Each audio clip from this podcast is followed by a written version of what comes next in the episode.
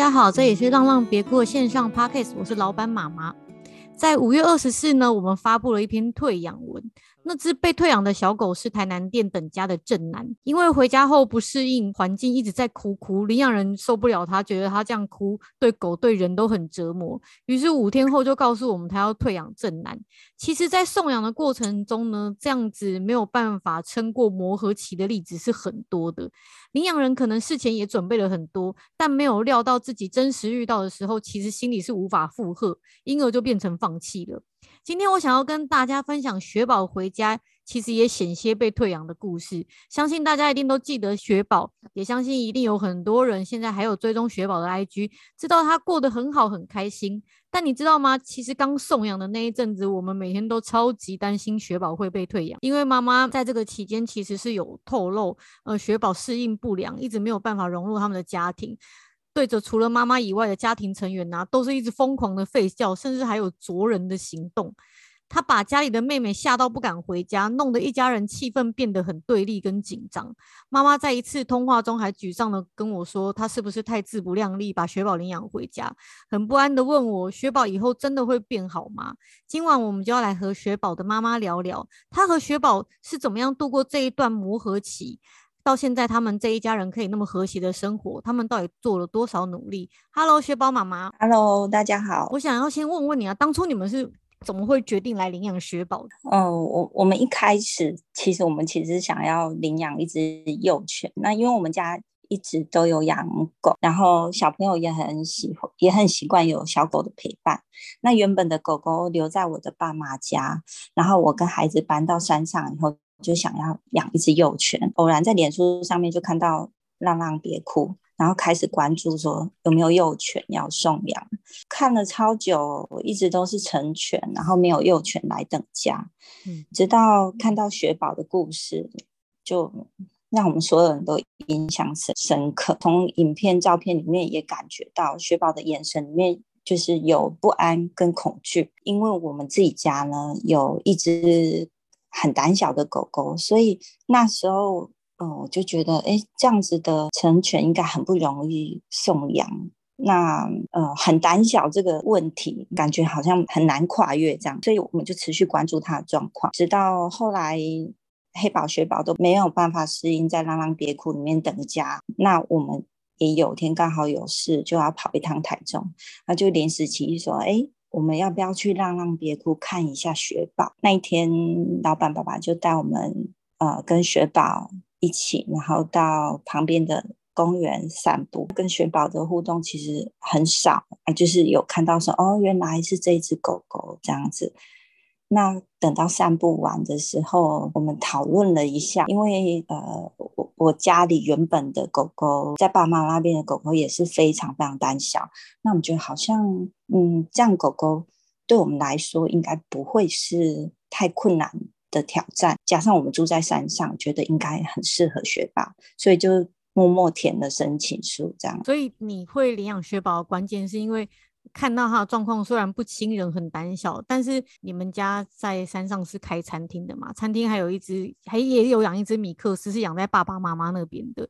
他也是很胆小，所以你觉得这个经验是可以移植的，所以让你蛮有信心来，可能应该是可以克服雪宝这样子的狗的，对不对？对，那时候其实是真的觉得蛮有信心的哦。可是后来发现雪宝的状况跟家里那一只狗其实是。完全不同，怎么样？怎么样的不一样？因为我们家里原本那一只狗狗，它非常不亲人，然后很胆小。可是它的胆小的方式是躲起来，嗯，然后躲到家人身边。但雪宝的胆小是它会紧张，然后所以它要保护自己跟家人，所以雪宝就会吠。我们家里那只狗狗是退到安全的地方。所以两只的表现方式不同，嗯。那个小乖是比较没有攻击性的，雪宝是会吓到人的那一种。对，它比较激进。如果它胆小害怕的时候，像它在店里的时候，就是它如果感到害怕的时候，它其实是一直叫，然后会有前进想要驱离的行为。但是小乖是相反的，它怕的时候它就躲起来，这样。对，就是家里那一只是豆豆。哦，豆豆豆，对对豆豆。对对对对，对他们两个是有很大不一样吗？对，很大不同。可是。我们一开始真的以为，就是胆小狗狗跟家里的豆豆是差不多的，嗯，也自己也觉得嗯很有信心这样子。然后后来到雪宝到了你们家，遇到了哪些困难跟挑战？其实我知道问题很多，例如说你的伴侣啊，还有女儿的质疑，其实给你很大压力。你这边可以帮我说说看，当时他们雪宝是做了些什么事情，让他们给了你什么样的回馈跟压力？雪宝刚来的时候，就是老板爸爸有教我们，大家都先不要想要去接近他，然后先让他知道我们彼此的存在，然后不主动，然后等他自己来靠近你这样子，因为。呃，雪宝刚来的时候很紧张的，就是冲来冲去会吠叫这样子。那比较严重的是，他对我的我的伴侣吠叫的程度比较严重，因为她是一个女生，然后但是她是理平头是男孩的样子，嗯，所以雪宝我不知道他是不是对男生的印象比较恐惧，然后所以他就会呃，只要家人在。家里面走动，那雪宝就会很紧张的。除了吠之外，雪宝会冲来冲去，要躲起来。除了吠叫的话，再来是睡眠。呃，雪宝晚上他会狼嚎，那全家其实都做好准备，就戴耳塞嘛。那小孩隔天要上课，那大人可可能要工作，可是即使戴了个耳塞，还是没有办法好好睡觉。然后他的警戒状态严重到就是。每个人都没有办法在家里正常的走动，只要有人走动呢，雪宝就会在脚后面狂吠，然后他唯一就只会做我的伴侣这样，其他的家人呢，到我们家门口也是不可能会进来的，因为雪宝会很很凶。那那一阵子就会觉得，嗯、跟家人的距离变比较远。那我的伴侣呢，呃，因为睡也睡不好嘛，在家里连要上个厕所喝倒杯水都有困难，那加上他没有养过小狗。然后他就开始思考说：“嗯，你觉得雪宝真的会变好吗？然后你你领养他不是帮我们自己找了麻烦吗？嗯，你觉得我们要不要退养？”他就开始会问我这些问题。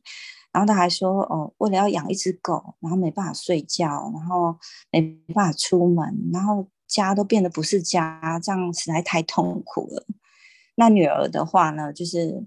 女儿很喜欢小狗，她从小跟我一起照顾中途的奶猫啊、流浪狗啊，所以她知道家里领养雪宝以后，他好开心。他在台中读书，他假日超开心，帮雪宝买了零食，然后就是为了要见到雪宝这样子。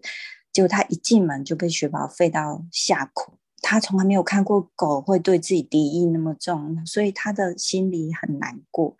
然后我是因为看到孩子走进他房间，然后趴在棉被上面哭，所以 妈妈自己就会觉得，哦，我我是不是我会有点自责，想我是不是做错这个决定了？这样，那我自己因为很疲累嘛，要注意雪宝状况，然后家人的每个人反映给我的感受，那我除了自责也，也也很难过，那时候才会。在在跟老板妈妈电话当中，我就也掉眼泪，我就觉得我是不是做错了？我好像高估了我们的承受能力，这样子。嗯，我记得那时候真的是一定，你你那时候当下一定很难受，因为女儿就是呃一个礼拜回家一次，结果她回家被狗狗凶的到很害怕，然后你还跟我说她是有一个礼拜回来直接不敢回家，就就去住爷爷奶奶家。对 对啊，我可以从你的谈话里面发现你真的很挫折，而且也很迷惘，自己到底该怎么办，然后又也不确定雪宝到底什么时候才会变好。那你有印象说这这一个阵子就是雪宝晚上会狼嚎啊，对家人就是会有一些攻击、吠叫的行动，大概持续了多久？狼嚎其实大概是一个礼拜多，嗯、然后。吠叫这个比较，这个时间比较长，应该将近一个一个月都还是会耶。他他除了对我对妈妈不会叫，然后对其他人他都觉得害怕。对，还尤其是对翘嘛，就是会，对，他真的是对翘蛮凶的。我们那时候去，就是有几次去看状况，他也很在意翘做的一举一动，就对了。对，然后我觉得 翘其实在这个里面的变化也很大，因为他原本我感受到他就是。对于雪宝这样子的反应很无奈，然后也有一点对，有也觉得有点烦，然后但是到后来，其实我感受到他很大的变化。有一次最后一次去吧，我觉得他真的敞开心胸，完全接受雪宝，然后他们的关系好像就从那时候开始变好了哈。后来是你是怎么处理这些状况？就是后来。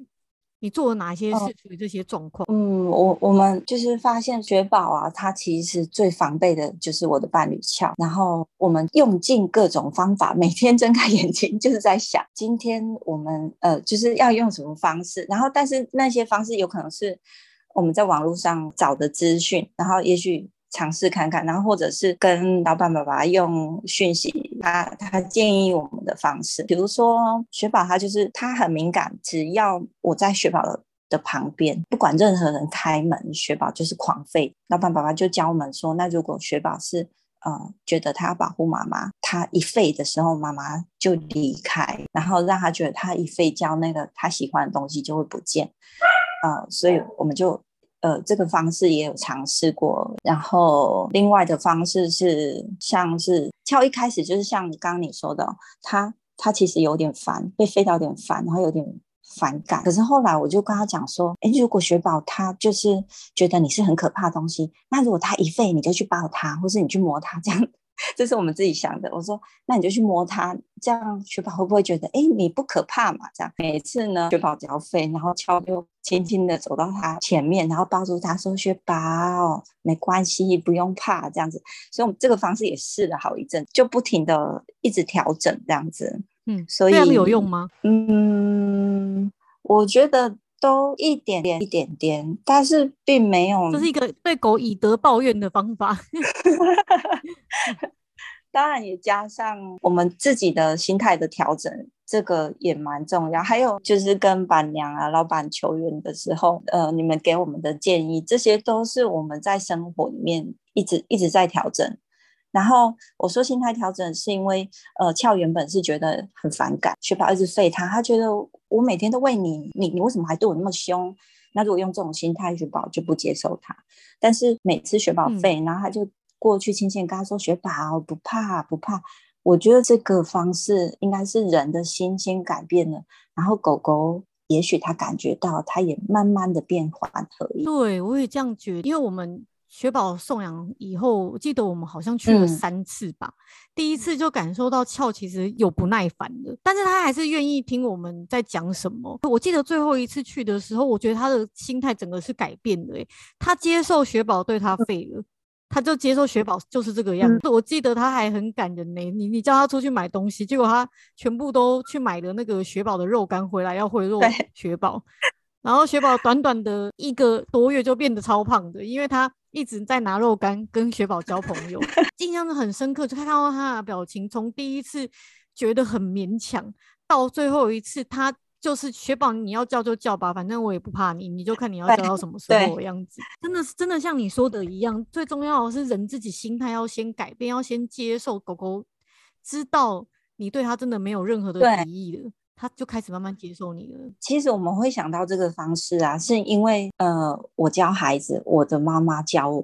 的。她说，呃，如果孩子呢，因因为我的孩子，呃，老大是是青少年，就是青少年时期的女生，对，然后所以她很叛逆。那妈妈就会跟我讲说，如果你希望孩子好，你就调整你自己，然后你的心放松了，放宽了，那孩子跟你对立的状况，也许会。缓和一点点这样，那妈妈其实也看过雪宝跟我们刚开始相处的状况，然后我的妈妈跟我讲说：“你太紧张，你是雪宝最重要的联系，所以如果你放松，雪宝应该也会跟着你一起放松。”这是真的，狗主人真的会很影响狗的心情呢。而且我觉得你爸爸妈妈超棒，我记得我第一次去你们家嘛，就是。看到你爸爸妈妈在在他们的店里，嗯、他们两个也是追着被雪宝追着一直吠，他们两个完全就啊没关系，一点都不在意的样子。你越是放轻松，不在意，不觉得狗可怕，其实你就是越能征服它这样子。嗯，然后俏其实一开始是太在意了，对不对？他就是太在意，他一直被吠了，然后反而就变得关系超级紧张。他他从来没有养过狗狗，所以。他就觉得狗狗不是应该很友善，然后很撒娇的吗？雪宝一样都没有，真的，一样都没有。他那时候真的超凶的，我觉得他一直在欺负俏，但是还好，还好，我觉得最后俏是没有再跟狗狗计较了，自己也放开了，心情也调整过来了哈，就是呃很大方的对待雪宝，然后雪宝就慢慢接受他。那你有没有想过啊？如果当时你们没有呃去做后面这些努力，直接跟我们说你要退养雪豹，你觉得你们家现在会是怎么样？关于退养的人呢、我一直很好奇，他们难道不会内疚吗？或者是？以后想想不会后悔嘛？尤其是家里有孩子的人，他们以后该怎么教孩子？你们因为你们有经历过这些，但没有放弃。我想要问你这个问题：那些想要养狗狗的人，对于动物会有一定程度的呃喜爱，然后你也可以感觉到他们的感觉，然后所以你才会因为他们而开心啊、难过啊。那时候如果说我们放弃啊，其实。其实我们会感到很遗憾，然后也会觉得自我怀疑，还有自责，因为狗狗真的可以为生活带来很多的欢笑，然后还有惊喜。是薛宝，他现在呃，就是一脸那种撒娇的那种模样，然后明明他超大一只，可是就是一脸小狗的那种撒娇样。累的时候，你看着他那个表情，你就会觉得很欣慰，因为我们而感到安心，然后可以在我们旁边很安心的睡觉，那种感觉是。没有办法，不知道怎么形容的这样。对，假如说你觉得你如果当时放弃了，你应该是会后悔的，而且也会自我怀疑的。我们一一定会担心说雪宝他怎么办这样子，这件事情可能会卡在心里。重点是还有小孩，我一直在想说要怎么跟小孩交代说你把他领养回来，但是养养不养，这样以后该怎么教他们？他们不是会变得很容易就是放弃吗？对，他们可能会觉得啊，反正不喜欢就不要了嘛，这样。对啊，像然后我还有发现一个很奇特的现象，就是有些领养人可能退养了，他还会问我说，那有没有其他更适合他们的狗？然后我就会发现，哎，他们其实如果会退养的话，有时候他们会让，可能是想要让自己心里过意的去吧，嗯，所以会。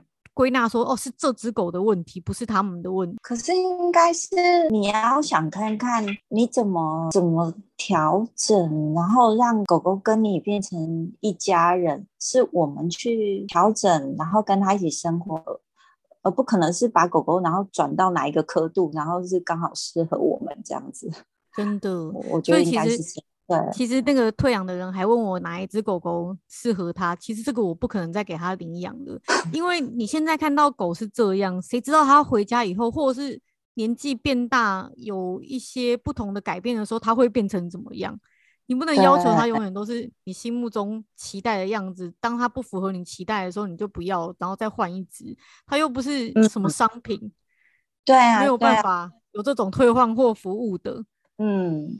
那你觉得你自己有没有观察到雪宝是在什么时间点或者是什么事件，你发现你们自己过关，他接受你？嗯，比较明确的时间点倒是没有这么没有这么明显。我们其实发现我们领养雪宝好像还没有半年是吗？九月九月到现在，哎、欸，快了快了，哎、欸，有超过半年，但是我们一我们一直觉得已经过了一年一年两年的感觉，这样发生很多事，就是、时间很长，对。哪一个时间点的话，是应该已经过了有两三个月。叫他单独带雪宝去爬山散步的时候，通常他带雪宝散步是雪宝状况是很紧张的，只要看不到妈妈，然后雪宝就是紧张。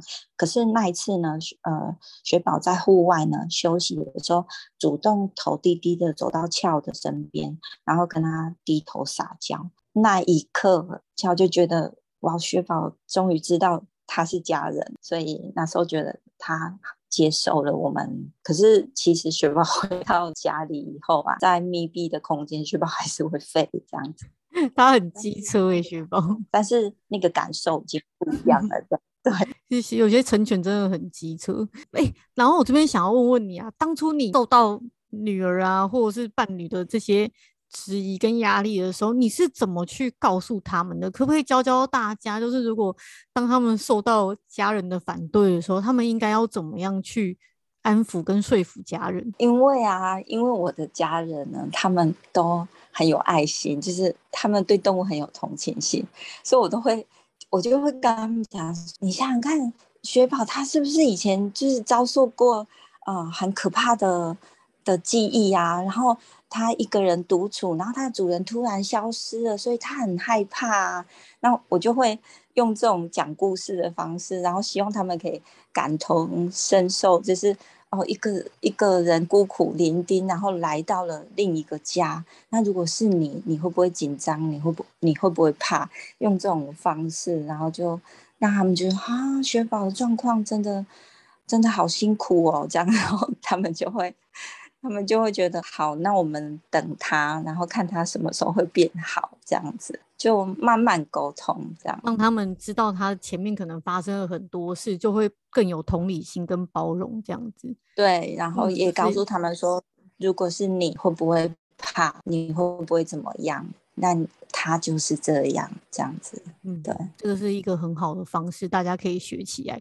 有的时候邻居会对于养狗。会抗议，你知道，就是如果像、嗯、像正南，就是因为回家哭哭嘛，然后邻居抗议，所以主人感受到压力，然后他就没有要养了。嗯，但是其实我们常常会跟领养人说，如果你一开始要养狗，我们会建议你就是送个小礼物啊，或者是伴手礼给附近的邻居，或者是跟家人先好好沟通，然后跟他们说，这只狗狗刚来的时候可能会有什么状况，因为它曾经受过受过什么的挫折。然后他可能离开家人呐、啊，离开他熟悉的地方，先去给他们打预防针。嗯，我觉得大家会比较能去包容，说他后面可能会先带来一些对让人困扰的事情。对，所以养养狗之前这个也很重要。对对，嗯，所以养狗之前这件事情，其实大家要应该要先做，这很重要。我，我要带雪宝回去，呃，就是跟爸妈见面的时候，其实是会先告诉他们雪宝的状况，然后。避免说他们看到看到狗狗的时候，呃，如果他做出了什么事情，他们会吓一跳。真的就是事先打预防针，这个蛮重要的。那雪宝回家就是已经超过半年了嘛？你觉得你看到他最大的改变是什么？还有有没有发现他以前没有被我们发现的优点？嗯，除了他长胖了，嗯，他刚来的时候毛很细，长胖，照片里面看得出来吗？哦，它变超胖，就哦，因为我有看过本狗啦，它是真的长胖很多，然后毛都爆起来了。本来它 刚回来的时候毛都很稀稀疏疏，然后很干呐、啊，都看得到皮肤。结果就是你们养了两个月以后，它就变胖了嘛，毛就爆出来了。嗯、对，然后长胖了，啊、然后变得比较会撒娇，然后放松这件事情真的是差很多。嗯，然后它的。撒娇的那个眼神啊，变得比较稳重。这个是连我爸爸妈妈都有发现，说他变得比较稳重，然后表情看起来就是变得比较温驯，很多很多。对对对，然后再来是雪宝，他刚来的时候，他其实完全不敢在家的桌子底下的地走动，他就是觉得很可怕。可是现在不会。他只会摇着他的尾巴，然后东逛逛西逛西逛逛这样子。那你你你是说他像例如说他其实也很保护家人，对，然后对于你们后来养的小狗也很温柔。对对对，那那个是我们觉得很惊讶的，因为我们一开始捡到幼犬就是碰碰的时候啊，我一开始最担心的是它能不能跟雪宝好好的相处，这是这个是最重要的问题，呃。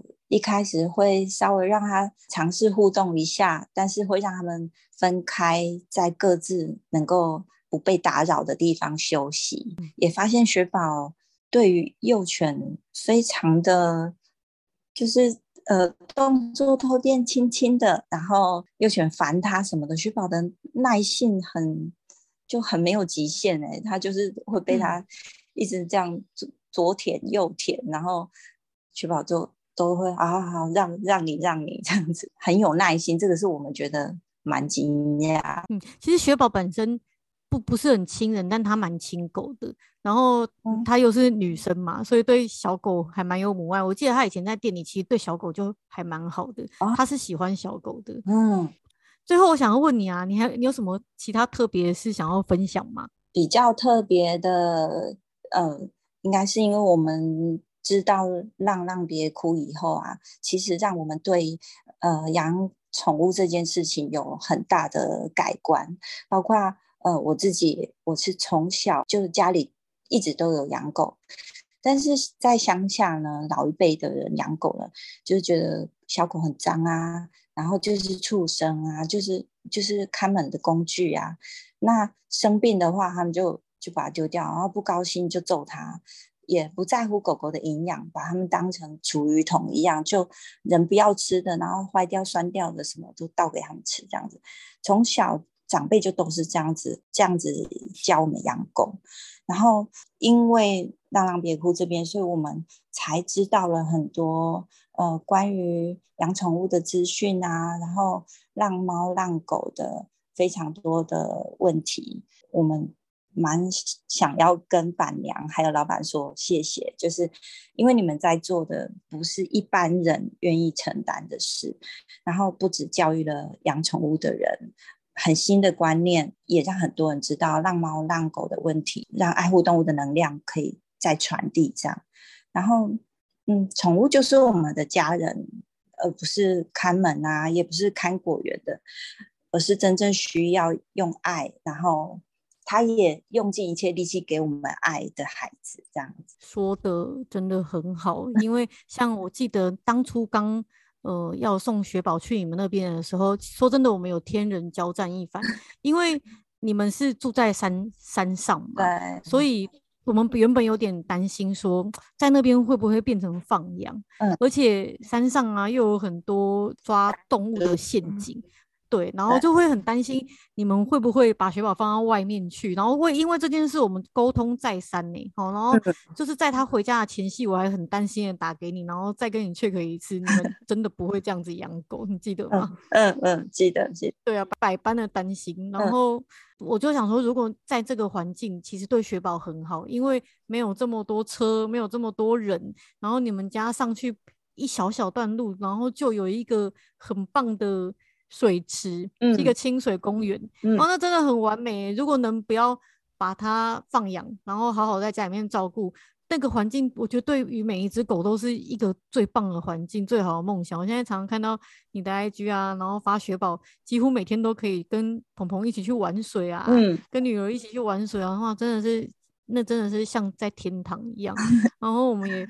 非常非常的开心，就是可以帮雪宝找到一个能对他这么有同理心的家，而且是全家人都可以这样子包容他。我知道他一开始真的真的很机车，雪宝真的不不是人人好，他很挑人，然后对于他不认同的人，他就真的是很吵。但是雪宝真的觉得这这只狗真的好值得人家疼爱。你知道他以前呃被退养回来，他其实已经五年没看到我们了，嗯，但是他在看到我们的时候，还有跟黑宝啊。